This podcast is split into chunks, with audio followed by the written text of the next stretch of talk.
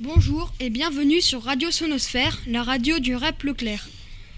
Aujourd'hui, 13 février 2020, nous allons vous parler de la mondialisation. La mondialisation, c'est le développement des connexions entre les sociétés par l'accroissement des échanges et parmi ces échanges, la migration qui joue un grand rôle. Nous allons commencer par écouter un premier invité, Quentin, qui va tenter de décrire le rôle que les migrants jouent aujourd'hui dans la mondialisation. Ensuite, nous parlerons de quelques documents que nous avons utilisés pour, explorer ce sujet passionnant. Bonjour, merci beaucoup. On peut commencer par rappeler le nombre d'habitants sur la Terre, 7 milliards. Sur ces 7 milliards, on compte 258 millions de migrants. Cela représente à peine 3% de la population mondiale. C'est donc assez peu. Les pays qui comptent le plus de migrants sont les États-Unis, la Russie, l'Allemagne, l'Arabie saoudite et le Royaume-Uni. Les principaux pays de départ des migrants sont l'Inde, le Mexique, la Russie, qui est donc à la fois un important pays de destination et d'origine des migrants, la Chine et le Bangladesh. Certains migrants quittent leur pays car ils sont menacés à cause de la guerre ou des discriminations. On les appelle des réfugiés. Les réfugiés représentent aujourd'hui plus de 25 millions de personnes. Plus de la moitié de ces réfugiés proviennent de Syrie, d'Afghanistan et du Soudan du Sud, trois pays qui subissent la, guerre. Les pays qui accueillent le plus de réfugiés sont la Turquie, le Pakistan, l'Ouganda et le Soudan et l'Allemagne. On s'est intéressé à ce qui se passe à l'échelle de la Méditerranée.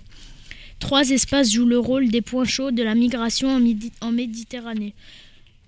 L'enclave espagnole de Melilla, l'île italienne de Lampedusa et l'île grecque de Lesbos. C'est là qu'arrivent beaucoup de migrants qui veulent, rejoindre l'Europe. Au cours de leur voyage, les migrants doivent souvent franchir des murs, des murs naturels comme le désert du Sahara, ou les mers et océans, mais aussi des murs construits par le gouvernement qui veulent stopper les flux migratoires comme le mur qui sépare le Mexique des États-Unis et tous les murs construits aux frontières de l'Europe autour des camps de réfugiés. Merci beaucoup pour ces précisions. Dans ce chapitre, nous nous sommes beaucoup appuyés sur des documents cinématographiques, des films documentaires, mais également des films de fiction. Nous allons vous en présenter quelques-uns, en commençant par la lune de Jupiter, présentée par Younous. Dans ce chapitre, nous nous sommes beaucoup appuyés sur des documentaires cinématographiques, des films documentaires, mais également des films de fiction. Nous allons vous en présenter quelques-uns, en commençant par la lune de Jupiter que Younous va vous présenter. Aujourd'hui, je vais vous présenter euh, le film de fiction euh, La lune de Jupiter. C'est l'histoire de un père et un fils euh, qui veulent passer par la route orientale entre la, la Grèce et la Et ils sont dans un camion. Après, ils prennent le bateau. Le bateau, il tombe euh, le père il se noie et le fils il commence à courir vers la forêt et là-bas il se fait tuer euh, par un homme. Merci beaucoup. Et peux-tu nous dire euh, qui a créé ce film? Cornel Moutroxou en 2017. Merci à toi. Nous accueillons un troisième invité, Abir, qui va nous présenter un autre extrait de film, La mécanique des flux.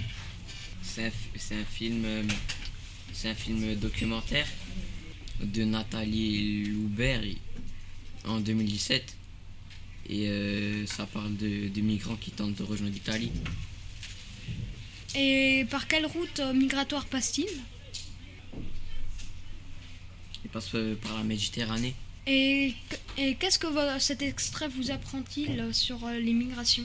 Bah, Que les Tunisiens, les Égyptiens, les, les Nigériens et les Soudanais, bah, ils tentent de rejoindre l'Italie par, euh, par voie maritime et dans des conditions euh, difficiles. Et peux-tu peux nous énumérer quelques-unes de ces conditions? Bah, il y avait, euh, avait des maladies dans le, dans, dans, le bateau et après ils ont, ils ont vécu des péripéties. à un moment, il n'y avait plus d'essence, il n'y avait plus d'électricité et après, à un moment, il y a des militaires marocains qui viennent ou non égyptien, je sais plus. Merci. Merci beaucoup. Cette même route migratoire est aussi illustrée dans un troisième extrait euh, Fuoko Amare, que va nous présenter les invités suivants, Vili et Stella.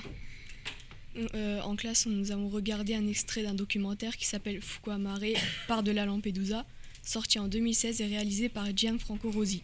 Cet, cet extrait nous raconte euh, le, voyage de migrants venus du Nigeria, de la Libye, de la Syrie et d'autres pays qui se sont, enfuis pour aller en Europe. Pendant leur voyage en bateau, les migrants sont secourus par des gardes de côte italiens euh, qui les ramènent sur l'île de Lampedusa. À la fin de l'extrait, on voit des, des personnes qui montrent des photos de leurs proches qui sont morts pendant le voyage. Dans l'extrait, les migrants nous racontent comment s'est déroulé leur voyage et cela nous apprend des choses sur les pays qu'ils ont traversés, comme par exemple que dans la prison en Libye, les migrants meurent de faim et de soif et que les gardes leur donnent juste assez pour survivre. Merci beaucoup. Et pouvez-vous nous dire par quelle route migratoire ces migrants passent-ils? Euh, les migrants passent par la route euh, centrale.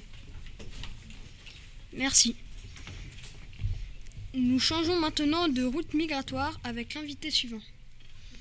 Nous changeons maintenant de route migratoire avec l'invité suivant, Sarah, qui va nous parler de l'extrait Hope. Le film de fiction Hope que nous avons regardé a été réalisé par Boris Lochkin en 2014. Dans cet extrait, les personnages importants sont Hope, une Nigériane, et Léonard, un Camerounais. Un jeune couple qui va tenter de passer la barrière de Melilla, la frontière entre le Maroc et l'Espagne. Ce que nous apprend ce film sur la migration est que les clandestins risquent leur vie quotidiennement, subissent des, in- des insultes en continu et que c'est très dangereux de passer la barrière à barbelé de Melilla. Merci.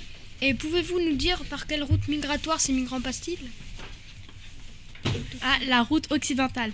Et que vous nous apprend euh, et que nous apprend ce film sur la vie quotidienne de ces migrants? Qu'ils vivent pas très bien, ils n'ont pas de nourriture, ils n'ont pas où dormir.